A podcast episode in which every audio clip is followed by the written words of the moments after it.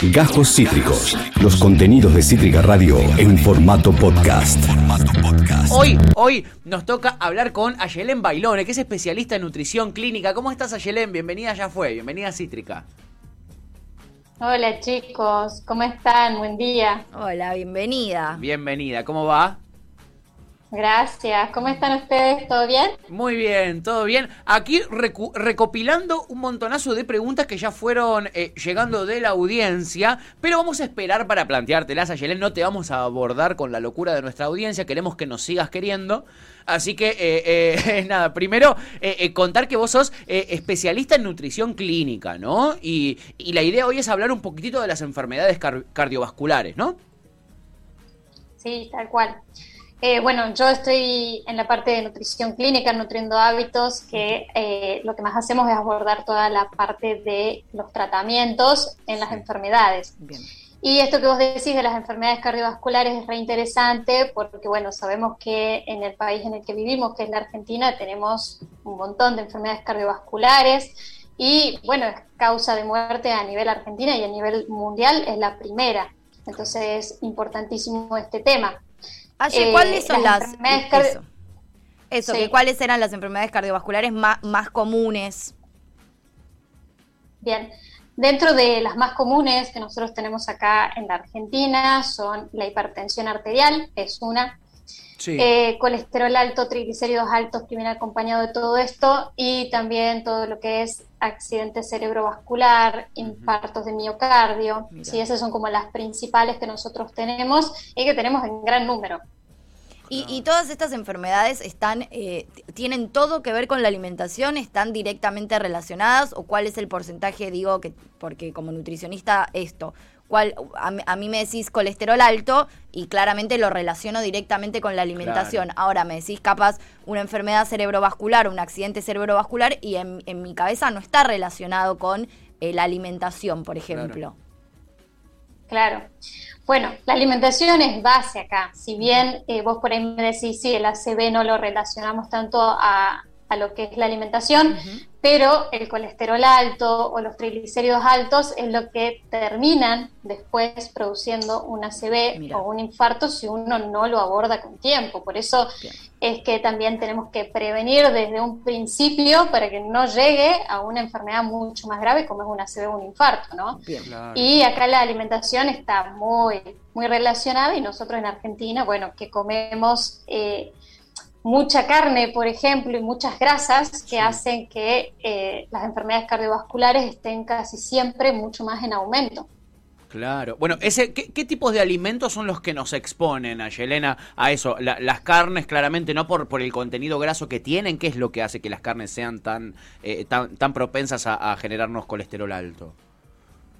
Bueno, lo que tienen las carnes, no es que todas las carnes nos van a, a producir colesterol alto, lo la carne más mala es la carne roja, porque es la que más grasas saturadas tiene.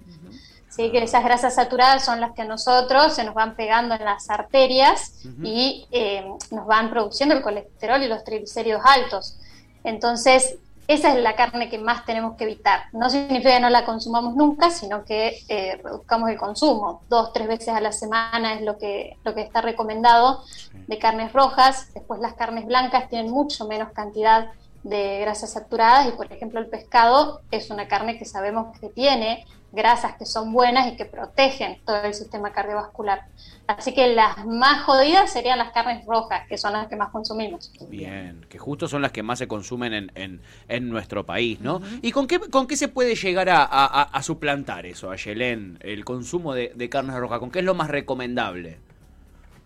Y ahí en ese caso los reemplazos directos son las carnes blancas, ¿sí? pollo, pescado, carne de cerdo también entra en la carne blanca, y em, lo que es el huevo, ¿sí? que van a tener muchas mejores grasas que la grasa. Eh, hablando, me, parece justo que estamos hablando de lo mismo. Hay un mito muy grande, a mí me lo dijo mucha gente y mucha gente me lo desmintió, y entonces vos que eh, eh, estás en eso, que el huevo era malo justamente para el colesterol. Yo soy una persona que consumía mucho huevo revuelto y capaz que todos los días, incluso como medio que un, huevo revuelto por día, y me dijeron, che, eso te hace porquería, ¿cómo vas a comer tanto huevo? Y me, dijeron, te, te deja el colesterol por las nubes. Y una vez lo dije asco. Me dijeron, ah, eh, va, hacemos un huevo. No, comí ayer y me dije el colesterol para las nueves y me dijeron, ¿qué te dijo eso? Y entonces ya me confundí mucho, porque Claro. una persona me dijo que era buenísimo y que estaba de hecho genial comerte un huevo por día, y otra persona me dijo que comer un huevo por día te mata. Entonces, es Entonces como, te necesitamos, Ayelen. ¿qué onda? Bueno, sí, eso incluso en el consultorio nos preguntan un montón cuando les dicen que tienen colesterol alto, es como el huevo el enemigo ahí. Claro. Y en realidad no, sabemos que no, ¿por qué? Porque el huevo sí tiene colesterol, pero no es un colesterol que nosotros los absorbamos en el cuerpo. Mira, Entonces, eh, no sería malo para nosotros.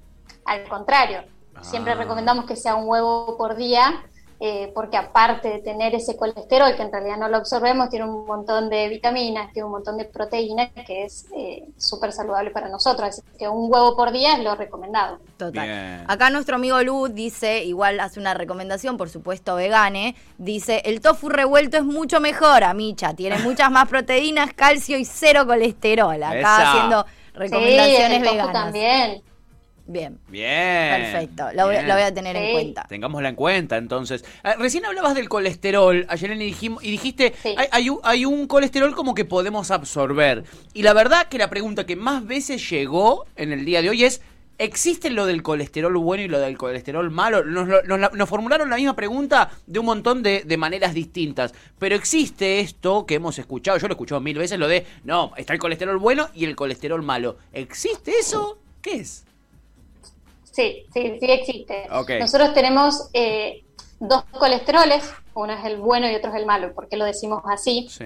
Porque el malo es el que a nosotros nos produce mucha inflamación y el que se pega en las arterias. Y el bueno es el que hace lo contrario, o sea, desinflama y te va barriendo el colesterol eh, malo que nosotros tenemos en las arterias.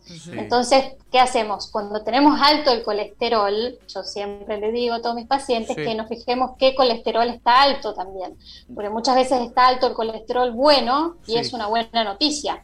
Si está eh, alto el colesterol malo, es donde hay que empezar a hacer un tratamiento y mejorarlo. Ok. Bien. Pero sí, están esos dos tipos de colesteroles. ¿Y cuáles son los tratamientos, eh, lo- los mejores tratamientos o qué cosas se recomiendan cuando tenés el colesterol malo, eh, alto y es importante y necesario bajarlo con eh, rapidez? Bien, lo que es el colesterol bueno, siempre recomendamos lo que es eh, una dieta más mediterránea, que no es la que nosotros hacemos y es la que aconsejamos en- a toda la población argentina, más allá de que uno tenga o no tenga el colesterol alto, es muy buena, porque nosotros necesitamos mejorar los niveles de colesterol alto, por más que no tengamos eh, mm, alto el malo, ¿no? Eh, y lo que se recomienda es siempre aumentar la inclusión de aceite de oliva, que tiene mucho de este colesterol bueno, aumentar el consumo de pescado, que nosotros no comemos mucho, la población argentina come muy poco pescado. Eh, bueno, el consumo de huevo, uno por día, ¿sí? sacar ese mito de que va a aumentar el colesterol. Y eh, todo lo que es también frutos secos, ¿sí? nueces, almendras, tienen muchas grasas que son eh, saludables. Y ni hablar si hablamos de la chía, por ejemplo, que tiene eh, mucha cantidad de omega 3, que nosotras siempre hablamos del omega 3 en nutrición, que es el... eh, es el- la grasa que más antiinflamatoria es, o sea, es una de las mejores. Bien. Entonces es lo que necesitamos aumentar y nosotros mucho no consumimos todo eso, entonces eh, es importante Mira qué Bien. interesante. avisarle eso. todo esto a la población de que aumente el consumo de estos, estas grasas buenas. Qué esto, bueno. esto, por ejemplo, las almendras, porque a mí también me, me- me han dicho esto, ¿no? En un momento, yo no tengo mucho punto medio, es como que me dicen que algo es bueno y me abuso, ¿no? Se sabe que ningún alimento está bueno a abusar, como que también si me... si Eso me- lo aprendimos gracias a la columna de Nutriendo Si Hábitos. me bajo 200 kilos de lechuga, tampoco es que es por ahí. Pero me pasó un poco, por ejemplo, con las almendras, ¿no? En su momento. Era como, che, qué bueno que está la almendra. Y yo también le entraba a la almendra y me dijeron, no, pará. Tampoco está bueno Claro. bajarte 35 almendras por día. Es Claro. un par de almendritas, si querés, un poquito por día. No te no abuses. ¿Cuál, ¿Cuáles son eh, los límites? ¿Cómo, cómo entendemos los límites? no Porque la almendra, capaz que uno ve la almendrita y dice, ay, no pasa nada, y te bajas un paquete y capaz que no está bueno. Como, ¿cuál, cuál, ¿Cuáles son los límites de estas cosas saludables que uno entiende que están bien y que ya es un abuso, ¿no? Porque hay veces que cuando no sabes, no entendés el límite, como no sabes cuándo es un abuso y y cuándo comes. no. Bueno, lo que es las almendras, lo recomendado es un puñadito, Bien. ¿sí? del Sí. tamaño de nuestra mano, puñadito, porque la mayoría me hace el puñado así cuando les, digo el puñadito de la mano, claro. Eh, y por ejemplo, de lo que es aceite de, oliva, también lo ideal es dos cucharadas soperas por día, ¿sí? El consumo de pescado, una palma eh, de mano, ¿sí? Em, y bueno, y la chía también, una o dos cucharaditas tipo té, no más de eso, y siempre es recomendable la chía hidratarla bien, ¿sí? para que libere todos estos eh, ácidos grasos. Y si la podemos moler un poquito, aplastar con una cucharita, siempre eh, va a ser mucho más beneficiosa para nosotros. Súper. Acá, acá uno de nuestros oyentes también hace una pregunta que creo que todos queremos saber.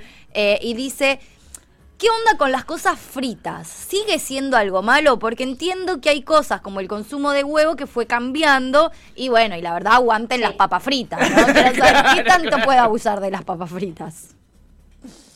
Bueno, las frituras, lo ideal es bajar el consumo, ¿sí? Las frituras tienen, eh, por más que uno, eh, por ejemplo, haga una fritura con un aceite de oliva, ¿sí?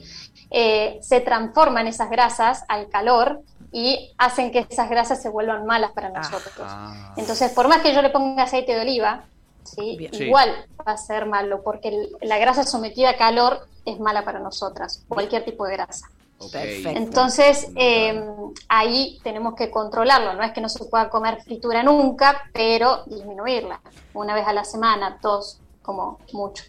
Eh, acá, sí, nos estamos eh, yendo estamos mal, digamos. No estamos bien, Ayelen. No estamos bien, efectivamente.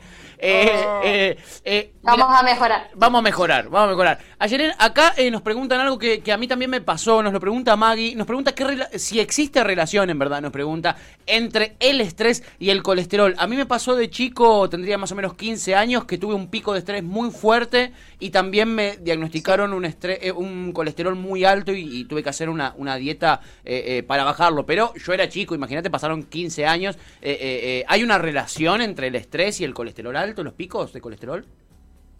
Sí, sí. En realidad, para cualquier tipo de enfermedad o para nuestro organismo es malo el estrés. Por eso es que siempre nos recomiendan que vivamos sin estrés, que es difícil por las situaciones en las que vivimos, pero el estrés hormonalmente, digamos, hace que se sintetice mucho más grasa, o sea, que haya más grasa en el organismo y también que se disparen las glucemias. Por eso es que hay que em, controlar el estrés o intentar llevar una vida mucho más sana para que ese estrés no nos haga daño. Bien. Ok. Bien. Acá, acá tenemos, tenemos mucho, muchos oyentes veganes eh, en, este, en este programa. Ya hemos tenido igual a, la Nutri eh, vegana, pero acá Pepe aporta algo interesante que dice, yo no soy nutricionista ni mucho menos, de hecho, nosotros sabemos su postura con respecto al veganismo es más política que referente a la alimentación, pero dice que él como paciente con diabetes tipo 2, al llevar una dieta basada en plantas hace muchos años, pudo volver a tener su eh, glucemia en 80 por la mañana. Comiendo huevos y lácteos, llegó a pesar 150 kilos. No quiere, digo, por supuesto no quiere faltar el respeto, pero dice que hace falta darle una vuelta a esto de la alimentación porque las legumbres eh, y las proteínas... Eh, o sea, aporta que las legumbres y las proteínas puras de vegetales suman, aportan. Y Topo dice, ahí como el final no lo entendí, y ahí otro compañero dice que igual eh, él empezó a entender o a creer que en nutrición no hay muchos absolutos, ¿no? Como que cada cuerpo es diferente. Eso ustedes en Nutriendo Hábitos lo, refuerzan bastante, ¿no? Por, eso, tienen... Exacto, por eso tienen como un tratamiento súper personalizado. Si bien nosotros hacemos recomendaciones generales, nosotros tenemos un gran depende cuando nos preguntan tan específico porque hay que ver también qué es lo que comen más allá de las nueces, más allá de las almendras, del aceite de oliva, cómo es la alimentación en general, porque a lo mejor aportamos de eso, pero después por otro lado nos aportan grasas, no sé, con los aderezos. Entonces ahí hay que empezar como a ajustar desde todos lados. Pero sí, la alimentación basada en plantas, respondiendo eh, lo que decía este oyente, sabemos que es una de las mejores, al igual que la dieta mediterránea, para bajar todo esto de las enfermedades cardiovasculares. Incluso sabemos por estudios que las personas veganas y vegetarianas tienen mucho menos riesgo de padecer todas estas eh, enfermedades justamente porque incluyen grasas más sanas. Perfecto. Bien, y, y, bueno, y esto que también eh, bueno, mencionás vos y han mencionado todas eh, las que han pasado por acá de Nutriendo Hábitos, que no solamente también depende de la alimentación, ¿no? Como que, que, también hay que entender el estilo de vida de cada persona, que la alimentación también se tiene que ajustar a cómo vive esa persona. Vos recién hablabas del estrés, bueno, de qué tanta actividad física hace, ¿no? Como que la alimentación siempre va como relacionada a eh, el estilo de vida de una persona, si quizás es más sedentaria, si trabaja, si va al trabajo en bicicleta todos los días, o si eh, se mueve todo el tiempo en auto o en, un medio de transporte eh, que no le requiera movilidad, si está 12 horas por día sentado en una computadora o tiene un trabajo que de repente requiere otro tipo de movimiento, ¿no? Como que eso también es aporta a, las recomendaciones alimenticias. Más allá de esto que decís, claramente hay un genérico también. Sí, incluso esto de la actividad física tomó mucha más importancia, si bien nosotros insistimos de siempre que hay que hacer actividad física con la pandemia, que se vio la mayor inactividad eh, física y empezaron a asomarse mucho más las enfermedades cardiovasculares y la diabetes es como una recomendación clave de que las personas hagan actividad física porque sabemos que es un factor protector para cualquier tipo de enfermedad, no solamente las cardiovasculares, y aparte nos baja el nivel de estrés y ansiedad que vivimos hoy en día con toda la pandemia y con todo lo laboral y de estar mucho sentados en casa, con eh, lo que es eh, la computadora y bueno, todo lo que es el detrás de pantalla que nos hace estar mucho más sentados. Bien. Bien. Eh, acá llega una pregunta de Paloma, eh, que es interesante. Agradece, dice, muy bien explicado y fácil de entender. Dice, yo tengo una pregunta, ¿puedo hacerla? Obviamente que sí, Paloma, te estamos leyendo al aire.